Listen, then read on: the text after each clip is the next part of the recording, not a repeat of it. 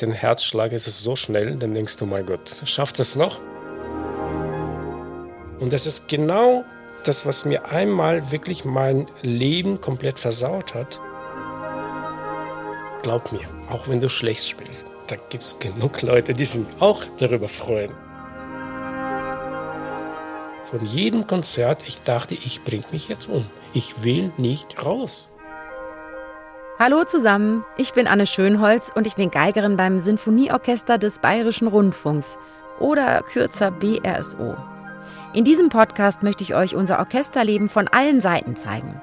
Hier erfahrt ihr, wie wir Musiker so ticken und was bei uns alles auf und auch hinter der Bühne so los ist. Das mache ich natürlich nicht alleine. Zusammen mit meinen Orchesterkolleginnen und Kollegen und anderen tollen Gästen versuche ich für euch Antworten auf die großen und kleinen Fragen aus dem Orchesterkosmos zu finden. Und auch unser zukünftiger Chef Sir Simon Rattle steht mir per Telefon zur Seite. Am Ende jeder Folge gibt er einen klugen Ratschlag.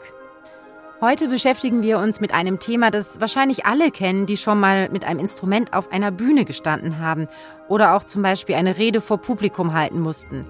Der Mund wird trocken, die Hände zittern, Schweißausbrüche. Ja genau, es geht um Lampenfieber. Wir wollen herausfinden, ist es eher Segen oder Fluch für uns Musiker?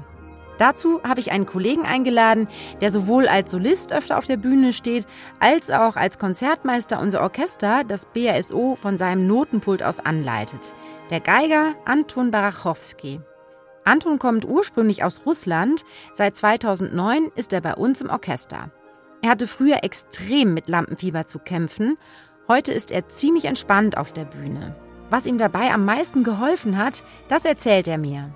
Zusammen gehen wir seinen und meinen Ängsten auf den Grund, sprechen über Medikamentenmissbrauch und außerdem klären wir, was Bügeln mit Lampenfieber zu tun hat. Hallo Tonski, ich freue mich sehr, dass du da bist. Ja, so wirst du ja von uns genannt, kennst du doch. Ach, nicht Antonski. Ach so, Tonski. ich habe das jetzt schon abgekürzt. Ja, siehst du. Aber ich freue mich total, mit dir heute zu sprechen. Ich freue mich sehr, hier zu sein. Danke für die Einladung. Ja, sehr gerne. Wir beide schmoren ja gerade so ein bisschen vor uns hin in unserem Orchestercontainer in Werksviertel Mitte. Es ist ja wahnsinnig heiß. Ähm, ich hoffe, du kannst es noch irgendwie aushalten. Ach, ist mir lieber als zu kalt. Ja, mir auch. Obwohl ich ein Sibirier bin, aber ich mag die Kälte trotzdem nicht. Ja, Anton, ich finde sehr cool, dass du heute bereit bist, hier echt die Hosen runterzulassen. Denn es geht ja irgendwie doch um ein sehr persönliches und auch empfindliches Thema, finde ich. Ich möchte ja mit dir unbedingt über Lampenfieber sprechen. Ob das ein Segen oder ein Fluch ist, das werden wir, glaube ich, heute noch klären oder zumindest mal uns auf die Suche danach begeben. Und ich hatte Lust, mich in eine Situation, die ich mit dir gemeinsam erlebt habe, mhm. mal gerade zurückzubeamen. Und das war im Jahr 2017 im Herbst. Esa-Pekka Salonen stand bei uns am Dirigierpult. Aha. Du ahnst, glaube ich, schon, auf was mhm, ich hinaus will. Ja. Und wir hatten schon drei Tage unter diesem finnischen Dirigenten geprobt, ja. aber für dich eine ganz spezielle Woche, weil du sein Violinkonzert ja. gespielt hast. Und es war eine Sondersituation, weil du halt nicht nur wie sonst schon den stressigen Job des Konzertmeisters mhm. mhm. übernommen hast, sondern du warst auch noch Solist, standest vor dem BSO, vor deinen eigenen Kollegen, hattest auch noch den Komponisten vor der Nase. Jetzt ist es 18 Uhr, du hattest wunderbare Proben drei Tage lang und Konzert ist in zwei Stunden. Wie geht's dir? Oh, ich muss ehrlich sagen, damals ging es mir ziemlich. Ja, ich will nicht das Wort jetzt nennen, aber ich war sehr, sehr nervös. Also ich muss sagen, das ist sogar kurz vor erster Probe. Ich hatte schon tatsächlich schlaflose Nächte. Also ich wachte auf mit Schweißausbrüchen und es war für mich wahrscheinlich eine der schwersten Stücke, was ich je gespielt, was ich je gelernt hatte. Ja. Und ich muss sagen, es war komischerweise, je mehr ich geübt habe, desto nervöser war ich. Und dann noch vom Komponisten zu spielen und dann mit Komponisten und man muss ja zugeben, dass er kennt seine Stücke schon sehr gut. Mhm. Ich meine, die sind auch sehr virtuos, sehr unangenehm, also technisch für einen Geiger und sind unglaublich viele schnelle Töne, die eigentlich sehr durchsichtig sind. Dann hattest du es aber drauf. Wir haben es ja auch mit dir geprobt. Ich habe auch gemerkt, er kann es wirklich nach den drei Tagen. Und trotzdem ist dann an so einem Tag, wenn das Konzert ist, ist da trotzdem dann eben noch die Nervosität da. Ne? Also gehen wir nochmal zurück zu diesem 18 Uhr. Du weißt, dass das jetzt eigentlich alles bewältigt und trotzdem, wie fühlst du dich, wenn es heißt, in zwei Stunden geht es wirklich los? Also wie gesagt, nervös, aber man findet schon irgendwelche Sachen, womit man sich beruhigt. Also ich habe es vor 15, 20 Jahren mal entdeckt. Äh, sehr gut beruhigend wirkt für mich, wenn ich zum Beispiel bügel. Oh, da also kannst du mir auch mal vorbeikommen. Hemd, ja, gerne. Und irgendwie ist es dann zu einem Ritual geworden, dass man irgendwie den Frag, sein Hemd einfach bügelt und dann komme ich dann ein bisschen mehr zur Ruhe. Wie äußert sich das denn körperlich wirklich bei dir? Kriegst du dann irgendwie Schweißhände oder ist ja. dir schwitzige Hände? Natürlich. Wahrscheinlich noch extremer, wenn es dann auch jetzt noch näher aufs Konzert zugeht. Spitzt sich das dann noch mehr zu oder kann es auch sein, dass du es wirklich schaffst, durch diese Rituale, die du eben beschrieben hast, vielleicht dich auch wirklich in einen Ruhezustand zu bringen? Ja, also man muss irgendwie versuchen, sich selber zu überreden. Solche Ereignisse sind schon was Spezielles. Mhm. Ja, und man darf das nicht wie eine Strafe sehen. Und wenn man da auf der Bühne steht, dann ja, dann macht man einfach die Musik und dadurch werden die Leute auch sehr, sehr, wie soll ich sagen, positiv und froh sein. Also die gehen in Konzerte, um diese alltäglichen Probleme irgendwie zu vergessen. Und ich bin dann, oder wir sind dann diejenigen, die dann versuchen, mit unserer Musik tatsächlich eine besondere Atmosphäre zu verbreiten. Und unsere Aufgabe ist, etwas wirklich Positives und Gutes zu machen. Eine gute Bekannte von mir hat mir irgendwann mal gesagt, Anton, schau mal, du gehst und spielst auf der Bühne und wenn du gut spielst, ja, dann bereitest du die Freude für die Leute. Da gibt es so viele Leute, die wirklich sich so freuen, dass du gut spielst. Und er sagt, glaub mir, auch wenn du schlecht spielst, da gibt es genug Leute, die sind auch darüber freuen. Ja, er sagt, genau. du kannst ja nicht verlieren. Und ich meine auch mit so einem Gedanke, vielleicht geht man ein bisschen leichter genau, mit der Nervosität um. Und ich glaube, das ist ja, wenn wir sagen, unser Thema ist Lampenfieber und Fluch oder Segen, dann ist das ja auch so ein sehr schöner Aspekt eben, den du gerade ja. beschreibst, ne? dass man auch spürt, okay, mein Körper oder auch meine Seele senden mir gerade Signale aus, dass das heute einfach ein besonderer Moment ist und dass sich Menschen extra auf den Weg machen, um mich, uns zu hören. Und diesen schönen Aspekt finde ich auch, den gibt es ja unbedingt. Also du hast so ein bisschen schwitzige Hände. Ich muss mich einfach jetzt noch so ein ja. bisschen in dich reinfühlen. Ja. Und wir haben ja auch so als Geiger oft dann die Sorge, dass der Bogen zittert, oder? Ist dir das auch äh, bekannt, diese Angst, oder ja, eher gar natürlich, natürlich. Nein, das ist alles bekannt. Mhm. Ich bin ein ganz normaler Mensch, der auch also Angst und äh, Nervosität, das zittert. Ich weiß, dass wir einmal irgendwann so ein Experiment gemacht haben. Wir haben die Musiker mit einem Kardiogramm Genau, wie ein EKG äh, sozusagen. EKG, ne? genau. Mhm. Bestückt. Gott sei Dank war ich nicht dabei. Weil Stimmt, ich äh, ja. habe immer so gedacht, also gerade bei solchen Sachen, wenn man als Solo spielt, dass der EKG wäre wahrscheinlich bei mir kaputt gegangen. Weil manchmal spürt man dann wirklich den Herzschlag, es ist so schnell, dann denkst du, mein Gott, schafft es noch? Ich grätsch mal ganz kurz dazwischen, denn was Anton da eben angesprochen hat, bezieht sich auf ein Experiment, das wir im BASO vor acht Jahren durchgeführt haben. Unter der Aufsicht von einem Kardiologen wurde während eines Konzerts bei vier Musikern die Herzfrequenz gemessen. Das Konzert wurde für zweieinhalbtausend Zuhörer im Saal gespielt und dazu noch live im Radio und über Video-Livestream übertragen. Also schon eine ganz schön aufregende Sache. Und tatsächlich ging bei allen Musikern der Puls richtig hoch, teilweise bis auf zu 165 Schläge pro Minute. Als Ergebnis dieses Experiments haben wir damals festgestellt, dass der Stresslevel von einem Musiker im Konzert also durchaus mit dem Stresslevel eines Hochleistungssportlers oder eines Formel-1-Piloten vergleichbar ist. Also was mich auch mal interessieren würde, wie viele Kalorien man wohl während eines Konzerts verbrennt. Aber wer weiß, vielleicht testen wir das ja irgendwann auch noch mal. Und jetzt zurück zu Anton. Ich muss ehrlich sagen, manchmal auch, also äußerlich oder was du gerade erwähnt hast, sind Zittern, ist bei mir auch nicht so, kommt nicht so oft vor. Es kommt vor, aber nicht so oft. Aber das Herzschlag ja, und dann, dann so irgendwie merkst du, okay, jetzt das mit der Atmung ist auch nicht so ganz normal. Ne? Erhöhter Puls ist in jedem Fall, ich äh, spreche es ungern an, aber bei mir äh, ist äh, Lampenfieber durchaus auch ein Verdauungsbeschleuniger. ja gut, das ist normal. Das ist bei jedem so. Ähm, es ist wirklich krass, was das wirklich körperlich manchmal auslöst. Ne? Ja. Ich habe ein Zitat gefunden von einem Pianisten bzw. auch Musiktheoretiker Charles Rosen und der hat gesagt, das Lampenfieber ähnelt mit seinen Symptomen auch der Verliebtheit. Also ich glaube, dass der Durchfall jetzt nicht dazu gehört, aber naja. aber natürlich so diese Adrenalinausschüttung und so kann ich mir irgendwie schon vorstellen. Finde ich ja. eigentlich schon sehr schön. Aber das ist eben auch wieder unterstützt diese positive Seite des Lampenfiebers. Ne? Das ist einfach Ja, also ich glaube, das hat auch so kleine Vorteile, weil ich glaube, in dem Moment entstehen auch, also wenn es dann gelingt, sagen wir, wenn es sich nicht auf Instrument überträgt, nur auf dein emotionales Gefühl, dann entstehen ja halt diese Momente, was halt nur im Konzert entstehen können. Aber genau diesen Moment, warum sind wir eigentlich nervös? Ich habe schon miteinander so nachgedacht, weil wir in dem Moment einfach das Beste liefern wollen. Mhm. Und unser Fehler ist manchmal, wir versuchen dann noch besser zu sein, als wir eigentlich sind. Ja. ja. Und dann sich mal zu überreden und zu sagen, so jetzt mal Stopp. Also das ist jetzt einfach das, was du erreicht hast im Moment. Aber man möchte trotzdem besser sein. Und ich glaube, das ist natürlich ein Störfaktor. Total. Und da möchte ich auch noch viel mehr mit dir drüber sprechen, weil da geht es auch ein bisschen um diesen Anspruch, vielleicht auch Perfektionismus. Ja. Woher haben wir den und so weiter? Das kommt gleich noch ein bisschen später, aber ich möchte mit dir vorher noch einmal, nachdem ich jetzt so ein bisschen eine Idee bekommen habe, wie fühlt sich der Anton, was macht das mit seinem Körper, fand ich jetzt äh, schön mal abzugleichen, ähm, möchte ich mit dir aber nochmal auch diese Begrifflichkeit klären. Also Lampenfieber, mhm. es ist durchaus, und ich glaube, das sollten wir halt auch nochmal ansprechen, wir haben das Wort Nervosität schon genutzt, aber es gibt auch Auftrittsangst. Ne? Es ist interessant, dass man da tatsächlich auch differenziert. Also Lampenfieber ist wohl scheinbar wirklich das wo man das noch bewältigen kann. So eine positive ja, oder ja. überhaupt eine Anspannung, aber die noch im Rahmen ist. Aber ähm, Auftrittsangst, also so ist es auch medizinisch, ist dann das, wo es wirklich zur Qual wird und wo man auch eigentlich nicht mehr leistungsfähig ist. Mhm. Ist ja bei uns, muss man schlimmerweise sagen, auch tatsächlich dann ein Thema. Ne? Wie weit ja. kann man das handeln? Also hattest du schon so Situationen, wo du sagen würdest, okay, das ist wirklich kein Lampenfieber mehr, das ist pure Auftrittsangst?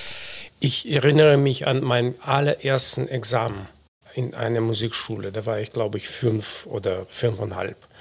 Es war in einem ganz kleinen Raum, in so einer Musikschule. Ganz altes Gebäude. Und da musste ich eigentlich raus, quasi ins Zimmer, wo diese Professoren gesessen haben. Und dann habe ich angefangen zu weinen, weil ich so viel Angst hatte. Na, ja, dann haben sie angefangen, mich alle zu sagen, ach komm, das ist ja gar nicht so schlimm und so. Und dann habe ich jetzt nachgedacht, warum ist das eigentlich passiert? Warum hatte ich so viel Angst?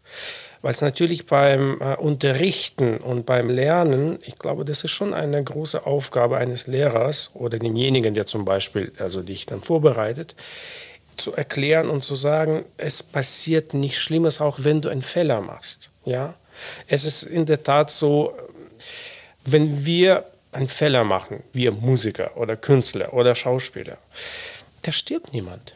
Ja. ja? Also das muss Absolut. man schon einfach klarstellen. Wenn du ein Arzt bist, wenn du ein Pilot bist oder wenn du, ich weiß nicht so was, wo hinter dir noch hunderte von Leuten sitzen, stehen, mitfahren, mitfliegen, dann ist das eigentlich wirklich gravierend, wenn du einen Fehler machst. Ja? Als Musiker, mein Gott, das muss man sich immer wieder wiederholen. Ein zweiter Aspekt, was ich dann auch schon später gemerkt habe, auch wenn ich im Konzertsaal sitze und ich höre einen Solisten, einen Konzertmeister, egal was, und er oder sie machen einen Fehler. Gott, wie oft habe ich dann festgestellt, ich als sagen wir Profi-Zuhörer, spätestens nach 15, okay, vielleicht nach 30 Sekunden, dann weiß ich das nicht mehr. Also ist es vorbei. Ja? Und dann guckst du den Solisten an. Ich meine, ich sitze also sehr oft wirklich sehr nah an Pianisten besonders. Oder von mir stehen auch die größten Geiger unserer Zeiten. Und du spürst, da irgendwas passiert etwas, ja. Und wie sie sich dann plötzlich ärgern. Und du sitzt da und so, mein Gott, es ist doch nichts Schlimmes. Ne? Es, ist, es ist wirklich, das ist gar nichts. Und ich bin mir sicher, dass 99 Prozent des Publikums, die merken das gar nicht. Das sind so kleine Details. Ja, und damit kommen wir auch zu einem anderen Aspekt, den ich unbedingt mit dir noch besprechen möchte, was unsere unterschiedlichen Erlebniswelten in unserem Beruf betrifft. Genau darauf, dass du als Konzertmeister natürlich andere Erlebnisse da hast als ich. Du hast gerade schon den Aspekt genannt, dass du an anderen Solisten, die mhm. auch Höchstleistung bringen müssen und wollen, da ganz viel erspüren kannst. Aber zwischen uns gibt es ja, muss man ganz klar sagen, auch einen Riesenunterschied. Ne? Also ich bin sicher, du hast andere Aspekte, warum du Lampenfieber, wir bleiben jetzt mal der mhm. Einfachheit halber bei diesem Begriff und nur wenn es in Extremsituationen geht, werden wir das nochmal rausarbeiten. Aber was genau, wenn du auf deinem Konzertmeisterstuhl sitzt, also vor meiner Nase, mhm. Was sind die Herausforderungen, die dich dann wirklich Lampenfieber entwickeln lassen? Ja, es ist richtig. Ich habe eine besondere Aufgabe. Ich muss natürlich quasi meine Gruppe und auch notfalls auch das ganze Orchester irgendwie äh, zusammenhalten. Ja, weil es gibt natürlich auch äh, selten, muss ich ehrlich sagen, aber es gibt so ein paar kleine Aussätze auch beim Dirigenten, wenn es irgendwie unklar ist oder nicht so ganz klarer Einsatz und da muss man so bereit sein, einzuspringen. Obwohl ich wiederhole es nochmal, in diesem Orchester passiert das unglaublich selten. Damit nicht das totale Chaos ausbricht bei manchmal über 100 Musikern auf der Bühne, gibt es im Orchester gewisse Führungshierarchien. Früher waren die Konzertmeister eigentlich die Dirigenten und haben beim Spielen, also mit der Geige in der Hand, den Laden zusammengehalten. Mit der Zeit schrieben die Komponisten aber für immer größere Besetzungen, also für immer mehr Musiker auf der Bühne ihre Werke, und dann brauchte man einen echten Dirigenten, der nicht auch noch sein Instrument beim Leiten des Orchesters spielen musste. Dieser Begriff Konzertmeister ist aber geblieben und klar, er hat immer noch eine große Verantwortung, der Konzertmeister. Man könnte sagen, dass er quasi der zweite Dirigent ist, denn er hat nicht nur 15 andere Geiger in der Gruppe der ersten Violinen hinter sich, die ihm folgen, er ist auch für alle im Orchester derjenige, der gerade an heiklen Stellen in einem Stück durch klare Bewegungen zeigt, wo es dann wirklich lang geht. So, und jetzt wieder zurück zu unserem Konzertmeister vom BRSO, Anton Barachowski. Hast du eventuell mehr Lampenfieber, Nervosität oder Sorge wegen Dirigenten oder wegen Kolleginnen und Kollegen, die um dich herum sitzen? Um Kolleginnen und Kollegen gar nicht. Ich weiß, dass äh, auch unsere Solisten, also so im Bläser und auch die Kollegen in Streichgruppen die sind so hervorragend, deswegen da mache ich mich überhaupt keine Sorgen. Es gab schon auch zum Glück selten Fälle, wo ich dann unsicher war oder irgendwie abgelehnt oder nicht so ganz konzentriert, wo ich dann ja quasi nicht eingesetzt habe. Die Kollegen waren da, also da ist schon eine tolle Unterstützung. Also mit Dirigenten ist auch selten der Fall hier im Orchester, aber manchmal ist es tatsächlich so, äh, wenn man die anguckt, dann wird man mehr nervös. Entschuldigung, dass ich jetzt. Wir werden jetzt keine Namen ausklagen. Nein, werden wir nicht, aber es ist tatsächlich so. Manchmal denkst du, oh, besser wäre, wenn ich ihn nicht angeschaut hätte. man kann das auch nicht so getrennt sehen, ja, mit Kollegen, Dirigenten. Also wenn alles stimmt, ja, es ist so ein wie soll ich das sagen? Es ist ein Körper. Ein Zustand, wo es sich alles zusammen, es atmet zusammen, ja, es bewegt sich zusammen, es, es überträgt sich so quasi vom Dirigenten zum Orchester und umgekehrt. Und dann ist es einfach nur ein tolles Gefühl. Also du weißt, dass es einfach läuft und da kann auch nichts passieren. Ja. Ja. Genau so empfinde ich das auch. Und wenn du so von Körper, man spricht ja auch bei Orchestern von Klangkörper tatsächlich sprichst, dann ähm, bekommt natürlich auch das eine Körperteil mit, wie es dem anderen Körperteil geht. Ja. Und deshalb geht dir das auch so, dass du sehr deutlich auch spürst, in welchem nervlichen Zustand dein Nebensitzer ist? Also ich hab, weiß ich nicht, also die, die, diejenigen, die neben mir sitzen, die haben alle so coole Nerven. Ist, also ich habe noch nie gemerkt, dass da jemand wirklich irgendwie Probleme hatte. Okay. Es ist erstaunlich. Also ich merke das schon manchmal und mhm. ich merke es natürlich auch bei mir selber. Ja. Und ich finde auch sehr schön, dass ja. man schon spürt, ah, ich nehme dich schon wahr. Ja. Und ähm, wir haben ja so eine Stelle, weißt du doch, Maler 9. Sinfonie, das Ende oder dieses Ass das macht einen ja wahnsinnig. Ja. Also man hat unglaublich körperlich gearbeitet und dann weiß man, jetzt gleich kommt dieses Ass, wo du mhm. super ruhig sein musst. Mhm. Der Bogen muss ganz lange und mhm. super leise geführt werden. Und da spüre ich manchmal, dass es bei allen um mich rum so geht, jetzt gleich kommt Jetzt, jetzt gleich, ja. Mahler 9. Sinfonie. Ja, tatsächlich ist sie für mich ein gutes Beispiel in Sachen Lampenfieber. In diesem Werk macht man als Spieler und als Hörer eine extrem emotionale Reise mit. Von Tragik und Verzweiflung bis zu überirdischer Entrückung und Glückseligkeit ist hier alles in diesem Werk vorhanden. Und genau das ist für uns Musiker sehr anspruchsvoll zu spielen. Wir müssen nämlich ganz schnell von enormer Aufgewühltheit zu ganz zarten, fragilen Klangfarben wechseln. Am Ende dieses grandiosen Werks bleiben nur noch einzelne ganz, ganz leise Töne übrig, in den Geigenstimmen ist es das Ass, vor dem wir dann so Angst haben. Tatsächlich kann man sowas auch echt trainieren. Wir stellen uns zu Hause beim Üben dann die Situation vor, wie sich das im Konzert anfühlt und üben diese extrem emotionalen Ausdruckswelten, diese Wechsel dazwischen. Aber wenn wir mal zurück zu diesen Ritualen ne, ja. kommen. Ich habe auch vor kurzem, Gott sei Dank, begriffen, man darf sich nicht an irgendwelche Ritualen festlegen. Weil das ist tatsächlich ein Störpunkt.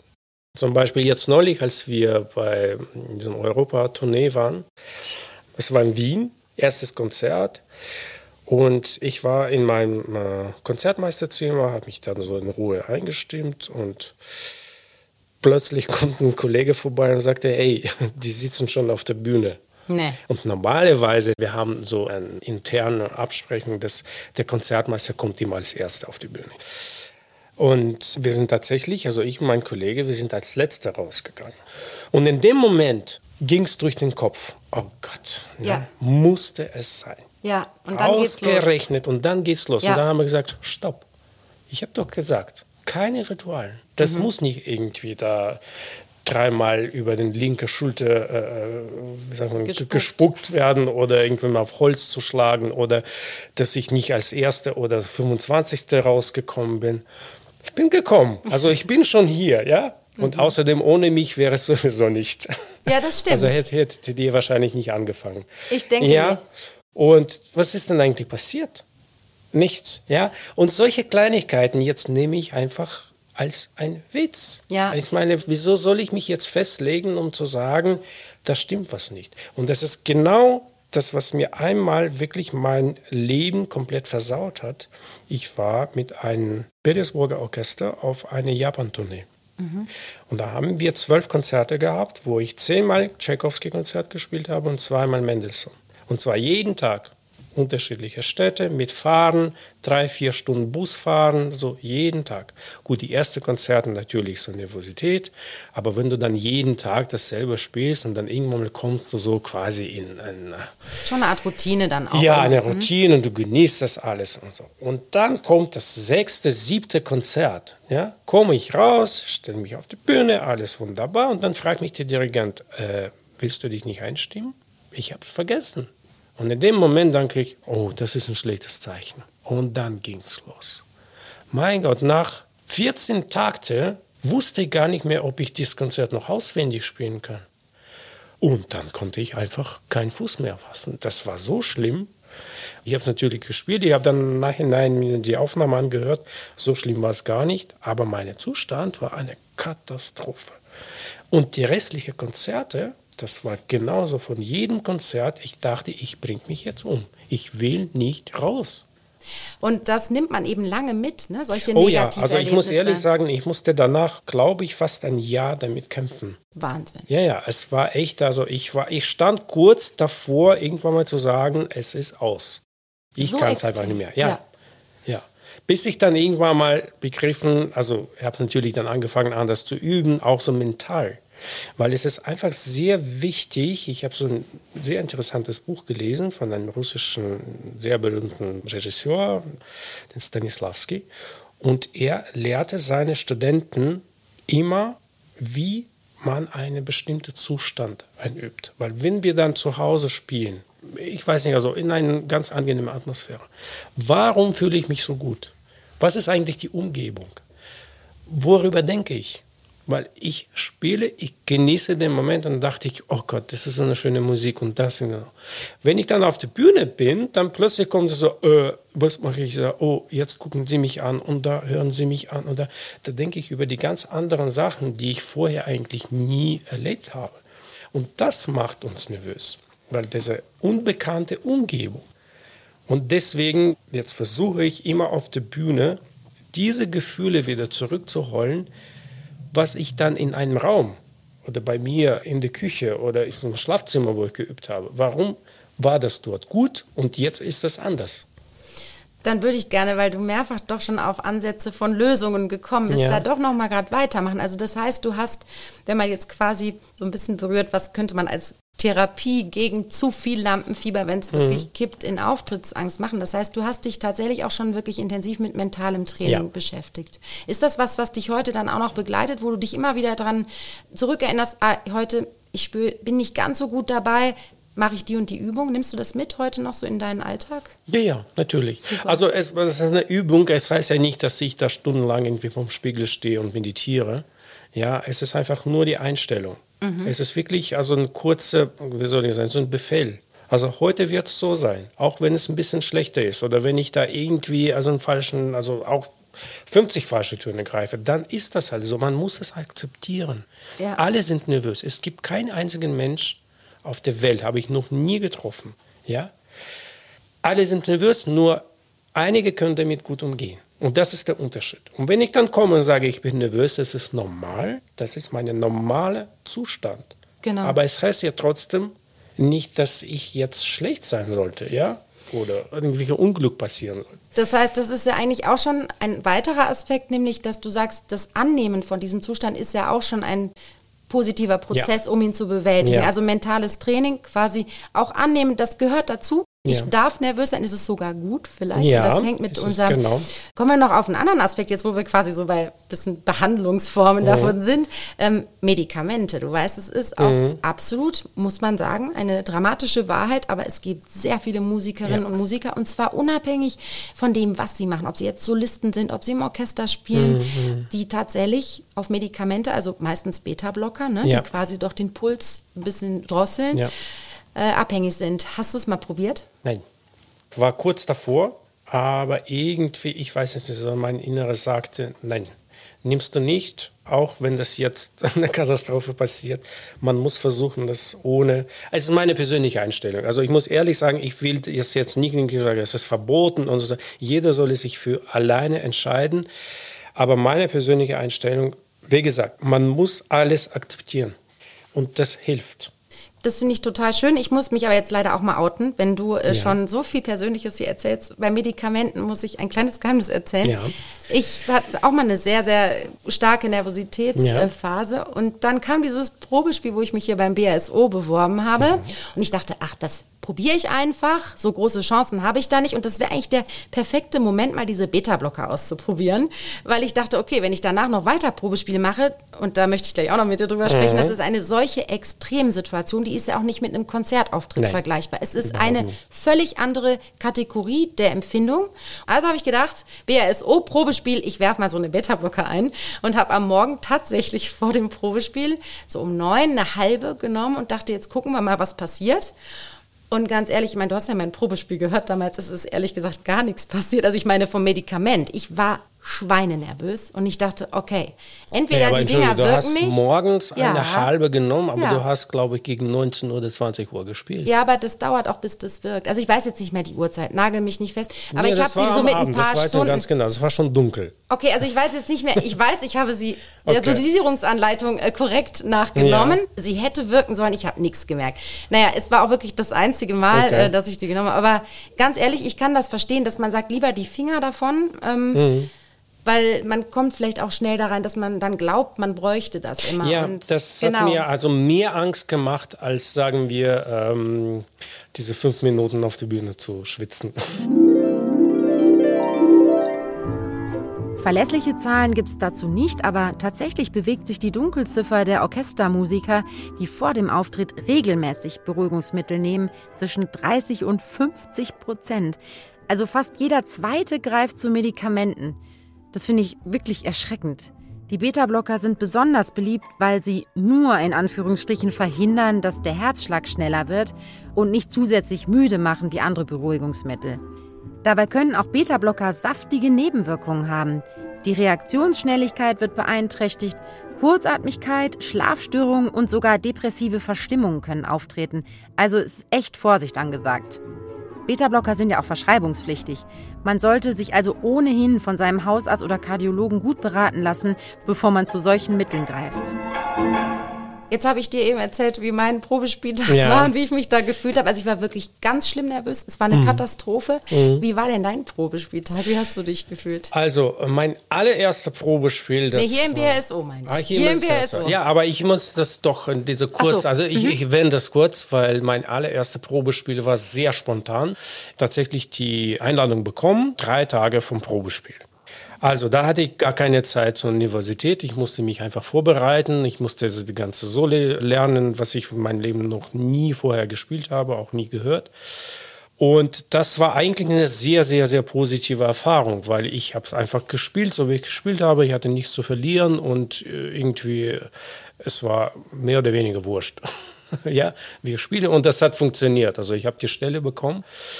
Aber Nachdem ich schon in Hamburg als Konzertmeister gearbeitet habe, kam ja dieser glückliche Zufall, dass ich hier beim BRSO als Aushilfe bestellt worden ist. Und es hat irgendwie dann gefunkt, ja, es hat irgendwie funktioniert. Also haben auch viele Kollegen haben gesagt, uh, wir werden demnächst auch bald eine Stelle haben, vielleicht hättest du mal Interesse. Aber ich musste ein Probespiel machen. Ich habe es zugesagt und ich erinnere mich ganz genau, ich war super nervös weil es ist ein Fehler gewesen, weil ich wusste, dass ich jetzt das mal unbedingt möchte. Dazu noch ein Nachteil, dass man eigentlich für diejenigen spielt, die man schon kennt. Ja, man wusste, es gibt eine bestimmte Erwartung die man mhm. erfüllen muss. Total, ja. Obwohl also dieses positive Signal, dass das Orchester irgendwie mich haben möchte, ich musste mich da irgendwie darstellen. Und nach der ersten Runde dachte ich, nee, also meine Leistung war eigentlich nicht gut genug. Also innerlich habe ich dann gedacht, es ist aus. Im Ernst? Ja. Okay. Und als damaliger Manager des Orchesters uns quasi in den Raum gesammelt hat, also die Teilnehmer, und hat gesagt, ja, zuerst äh, von Orchester des Bayerischen Rundfunks möchte sich bei Ihnen herzlich bedanken für die Teilnahme. Und in dem Moment dachte ich, Gott, es ist aus. Aber es ist auch verdient. Ja, und dann, ja, aber da der Kandidat Nummer ne, geht in die zweite Runde. Und das war ich. Und er hatte gesagt, wenn du willst, kannst du jetzt gleich spielen. Und ich habe so gezittert, weil also dieser kleine Sprung, wo ich dann gesagt habe, okay, es ist aus. Es war natürlich für mich quasi ein Schock, und dann plötzlich, nein, ich muss wieder spielen. Und da habe ich gesagt, bitte, gib mir fünf Minuten. Also ich muss jetzt irgendwann mal zur Ruhe kommen. Da kam äh, das Brahms Violinkonzert. Man dürfte nur Brahms Violinkonzert spielen als mhm. romantisches Stück. Und ich habe den kompletten ersten Satz gespielt und dann dachte ich, okay, also im zweiten Satz kann ich mich ein bisschen mehr ausruhen, weil diese Kadenz und Code ist es schon eigentlich anstrengend. Und dann hieß es, ah, seien Sie so lieb, spielen Sie mal gleich den dritten Satz. Und dann dachte ich, oh Gott, es will. Ja, und dann habe ich den dritten Satz gespielt und dann musste ich die alle große Sole nacheinander spielen. Und als ich fertig war mit meinem Programm, also mit Nerven sowieso, da ging ich raus und da habe ich mich umgedreht zu dem Inspizienten und habe gesagt, egal wie dieses Probespiel jetzt ausgeht, das war mein letztes Probespiel in meinem Leben. Es ist ein absoluter ja, ich gesagt, Horror. Nie wieder, ja. weil es war einfach furchtbar. Also ich war wirklich nicht selbst, ich konnte mich kaum erkennen. Es war pure Verzweiflung und es war für mich einfach damals ganz klar, auch wenn ich die Stelle jetzt nicht kriege, das wär's. Ja, ich glaube, das sagen sehr viele und es ist tatsächlich dramatisch, dass man da so in eine Extremsituation gerät. Ja. Und genau der Unterschied zum Konzerterlebnis ist ja, dass du, wenn du ein Konzert vorbereitest, kennst du die Abläufe. Du weißt, okay, du gehst auf die Bühne und das Stück dauert so und so lang. Du kennst auch den Ablauf des ja. Stücks. Und sowas wie jetzt, du weißt gar nicht, wie lange du spielen kannst. Du wirst ja abgebrochen. Dann musst du ewig warten, bis die anderen Kandidatinnen noch genau. dran waren. Und dann musst du erstmal gucken, ob du überhaupt weiter darfst. Dann kommt die zweite Runde, das gleiche Prozedere nochmal. Und dieses von von jetzt auf gleich ist wie von 0 auf 100, was du genau. eben beschrieben hast. Und das macht natürlich, es ist ein riesen Stresszustand für den Körper, würde ich ja. auch sagen. Und ist tatsächlich heftig. Und auch da würde ich wirklich sagen, das ist pure Auftrittsangst. Ne? Also das ist ja, ja, ja, schrecklich. Genau, aber jetzt haben wir schon über verschiedene Situationen gesprochen und ich möchte dir als kleines Spielchen mit Augenzwinkern natürlich ähm, ein paar Situationen zur Auswahl stellen und du musst, das ist das Spielchen an sich sozusagen, dass du wählen darfst. Du musst aber eine der beiden Situationen wählen, was du mhm. aussuchen würdest. Also, Situation 1. Du musst ohne Vorbereitungszeit eine Rede im Bundestag halten. Oder Situation 2, du musst noch einmal im BSO Probespiel machen. Hm. Jetzt überlegst du es dir doch nochmal mit dem Probespiel, ne? Willst du doch noch mal Also jetzt würde ich vielleicht doch ein Probespiel machen, weil es mir tatsächlich egal ist. Echt? ja, super, gut. Klare Antwort. Ja. Ist gut. Ich weiß auch nicht, ob du jetzt so eine überzeugende Rede im Bundestag halten würdest. Doch, doch, das würdest du schaffen. Ja, würde ich auch mal, weil Du es mir würdest- auch egal ist. Ja. Und außerdem äh, viel reden und nichts sagen, das können ja, Ja. die Politiker auch. Also Ja, das, das können wir auch. wahrscheinlich irgendwie auch, genau. Also zweite Situation. Ein Konzert als Solist mit nur drei Seiten spielen, weil dir eine gerissen ist. Oder als Konzertmeister mit allen Seiten, aber in Badehose. Übrigens, äh, bei dritten Konzert von Salonen, als ich den gespielt habe, da ist mir die Seite gerissen. krass. Zwar auch im Livestream. Ne? Und dann hast du doch die Geige vom Konzertmeister genommen. Nee, nee, ne? nee, nee, nee. Ich bin dann äh, hinter der Bühne gegangen mit meiner Geige und habe die Seite gewechselt. Ach, das wusste ich nämlich nicht Ja, mehr. Okay. ja, weil das war schon wichtig. Äh, Entschuldigung, das ist jetzt eine kleine Ablenkung, ist aber gut. ja, ich musste, da kommt der letzte Satz und da bräuchte ich meine Geige, die ich sehr gut kannte, weil es war schon wichtig, also mit Klangqualität zu arbeiten. So. Ja, was war das, eine Badehose? Oder, oder was noch? Ja, Und eben. Drei Seiten. Puh. Mit drei Seiten kommt man nicht weit. Nein. Badehose. Also wenn es dann auf der Bühne genauso warm ist jetzt wie jetzt, dann, dann ja. Okay, die Badehose. Sehr schön. Ja, das ist tatsächlich, also im Normalfall, um nochmal ganz kurz zu dieser Geschichte zurückzukommen, wo der tatsächlich ja die Seite gerissen Mhm. ist. Normalerweise läuft es ja dann so, dass man durchaus auch vom Konzertmeister, also der dann statt dir, wo Also im sitzt, ne? Orchester, das ist mir schon passiert, Ne? da haben wir, so können wir die schnellige Geigen tauschen, ja. Genau. Also dann nimmt man so quasi die nächste und deine verschwindet das. Und die wird dann mit einer die neuen Seite, genau, versehen. Genau. aufgespannt. Genau. Cool, ja. Also noch eine Situation, zurück zu unserem Spielchen. Mhm. Äh, was wählst du? Ein Soloauftritt vor dem Papst oder ein Soloauftritt vor der Queen? Also vor dem Papst habe ich schon gespielt, dann würde ich gerne mal vor der Queen spielen. Sehr gut. Was ist schlimmer? Ein vergeigtes Orchestersolo vor Kollegen oder ein vergeigtes Konzert vor eigenen Geigenschülern? Ich glaube, äh, gehen wir davon aus, was ist besser? Nicht was ist schlimmer, sondern besser. Gut, gut. Besser ist vor den Schülern. Ich würde es mir wünschen, also wenn die alle Schüler da sind und dann ich wirklich wie eine Sau spiele. Das dann kann man das so drehen, haben wir gesagt, seht ihr? Du kannst dann sagen, das habe ich extra gemacht, um euch Nein, zu ja, zeigen. genau. Also, so spielt ihr, ja. Das ist mir Nein, aber das wäre eigentlich ein super äh, psychologischer Aspekt, einfach um den jungen Leuten zu zeigen, dass es normal ist, sich, Entschuldigung, zu verkacken. Toll, du bist ja ein sehr anschaulicher Lehrer, stelle ich fest. cool. Ja, danke.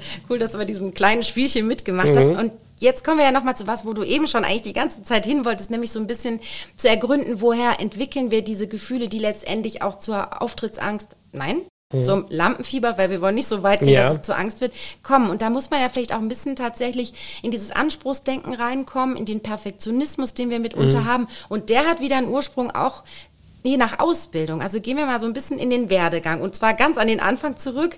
Du bist ja in Russland geboren, in Ja. Novosibirsk und hast mit Geige sehr früh angefangen. Ja.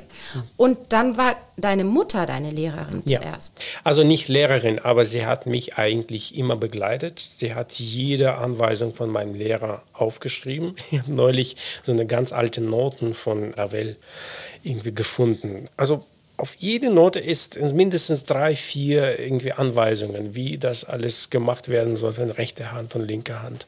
Die hat deine Mama gemacht, ja, die ja, Notizen, hat während das des schon- Unterrichts. Mhm. Genau, weil sie hat mit mir natürlich dann zu Hause das alles geübt, was dann mein Lehrer gesagt hat. Und sie hat schon eigentlich ganz, äh, ganz genau geachtet, wie das dann zu Hause gemacht wird. Ganz ehrlich, war sie da sehr streng? Ja. Sie war sehr streng. Ja, ja, sie war schon sehr streng. Also ich bin eigentlich unglaublich dankbar dafür, weil ohne ihre Strenge wäre aus mir nichts geworden, weil ich bin eigentlich von Natur her irgendwie so ein fauler Sack. Und ich wäre natürlich gerne einfach mal Fußball draußen gespielt und so. Sie war schon sehr streng, ja. Und ich habe es ja gesagt, du bist in, in Russland aufgewachsen die ersten Jahre, bis du da mit 19 dann nach Genau. Deutschland gegangen bist. Ist es tatsächlich so, dass sich diese Schulen und der Druck dahinter auch sehr unterscheiden? Oh ja, ja, ja, ja, natürlich. Also als ich hier nach Deutschland kam, da gab es keinen Druck mehr. Ich war eigentlich einer der ersten sozusagen Russen, russischen Geiger, die dann also nach Hamburg gekommen sind.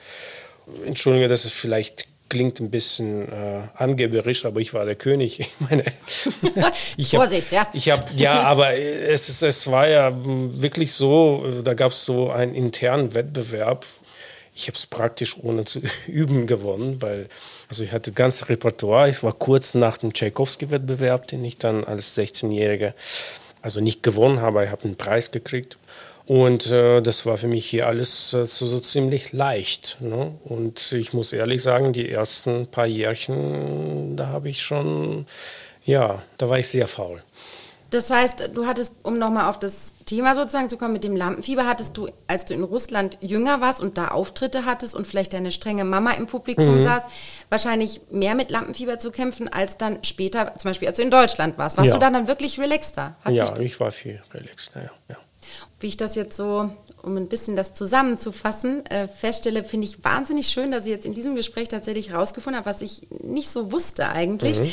dass tatsächlich äh, Lampenfieber auch veränderbar ist und zwar wirklich extrem. Ne? Also es ist ja. nicht immer so eine, ein gleicher Zustand und ich finde, da bist du ein ganz tolles Beispiel für, dass man sieht, dass vor allem über die innere Einstellung und die Relation zu ja. anderen Dingen, man sieht, ja. dass sich das wirklich auch noch abschwächen kann und das zumindest im ständigen Wandel ist.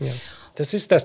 Ich habe es irgendwann ja. mal begriffen, dass es nicht peinlich ist, nervös zu sein. Es ist nicht peinlich, irgendwann mal was in den Sand zu setzen.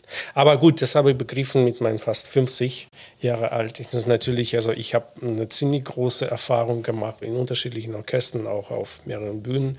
Also das ist natürlich ein Vorteil. Aber trotzdem, ich würde dazu tendieren, dass man den jungen Leuten einfach gleich von Anfang an sagt, es ist nicht peinlich, es ist normal, einfach lernt man damit umzugehen.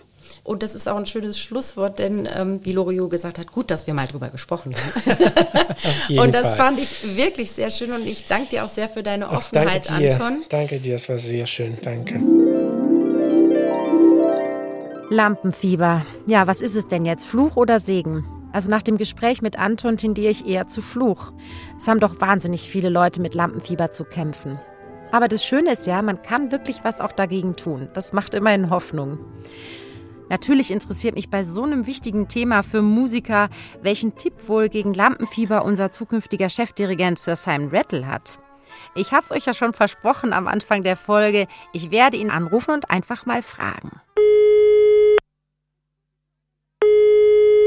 Hi, Sir Simon, it's Anne. Oh, Anna. Have you got a question? Heute echt ein super spannendes Thema, finde ich. Es geht um Lampenfieber. Wie sieht's mit oh. Lampenfieber bei Ihnen aus, Sir Simon? Look, as a conductor, I don't get particularly nervous before concerts, but a first rehearsal with a new orchestra. I remember being in the hotel before my first meeting with the Vienna Philharmonic and thinking, oh, death would be preferable.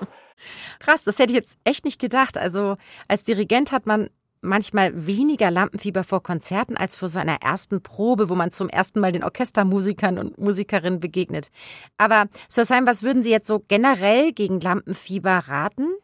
You have to find a way through. I think you have to go with it. But you know, if I say deep breathing, it sounds like I'm giving childbirth exercises. That's about it. But look, I would say also to any young musician, there is nobody who hasn't been through it. Also, talk to people about it. Sometimes it helps. You realize other people are in the same boat. Ja, tausend Dank, Sir Simon. Immer schön mit Ihnen zu sprechen und vielen, vielen Dank für Ihren Ratschlag. Ich sag dann mal bis bald. Alles Gute, Sir Simon. Bye. Also, ihr Lieben, wie Sir Simon sagt, tief durchatmen, drüber reden und vor allem sich der Tatsache bewusst werden, wir sind nicht allein mit unserem Lampenfieber. Wir alle sitzen im selben Boot. Ich werde es mir auf jeden Fall merken. Sir Simon kommt ja erst 2023 zum BSO als neuer Chefdirigent, aber ich finde es toll, dass er mir schon vorher ein bisschen hilft mit dem Podcast. Und wenn ihr Fragen, Themenvorschläge oder auch Feedback zu unserem Orchester-Podcast habt, dann schreibt mir einfach über Instagram oder Facebook. BRSO in die Suche eingeben und so findet ihr uns ganz leicht. Sehr gerne nehme ich eure Ideen mit in die nächsten Podcast-Folgen. Dann macht's gut und bis zum nächsten Mal. Eure Anne Schönholz.